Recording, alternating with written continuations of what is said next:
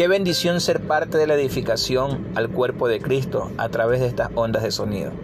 Si te da edificación, compártelo y sé ese instrumento para que la palabra de Cristo vaya y, y, abarque hasta los últimos confines de la tierra.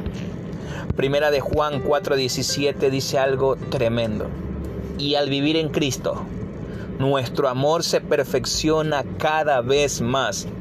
De tal manera, ojo, que en el día del juicio no nos sentiremos avergonzados ni apenados, sino que podremos mirarlo con confianza y gozo, sabiendo que Él nos ama y que nosotros lo amamos a Él. ¡Wow! Su amor nos librará en el día del juicio, pero para eso debemos vivir en Él y Él en nosotros, para que su amor se perfeccione en nuestras vidas y quite de una vez y para siempre el temor. Vivimos en los últimos tiempos en donde diferentes juicios serán dados al hombre, pero eso no debe causarnos miedo siempre y cuando nos estemos perfeccionando en su amor. Su amor es el que nos sostendrá en el día malo. No temas, echa la ansiedad a un lado y cada mañana perfeccionate en su amor.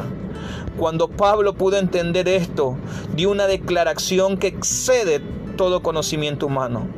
Dice que para que habite Cristo por la fe en vuestros corazones, a fin de que arraigados y cementados en el amor, seáis plenamente capaces de comprender con todos los santos cuál sea la anchura, la longitud, la profundidad y la altura, y de conocer el amor de Cristo que excede a todo conocimiento, para que seáis llenos de toda la plenitud de Dios. Aleluya.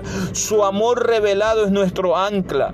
No dudes más. Cierra tus oídos a todo lo que está fuera de su amor. Maduremos todos los días para que nuestra confianza esté firme en Él, ya que esta confianza en su amor nos permitirá verlo cara a cara.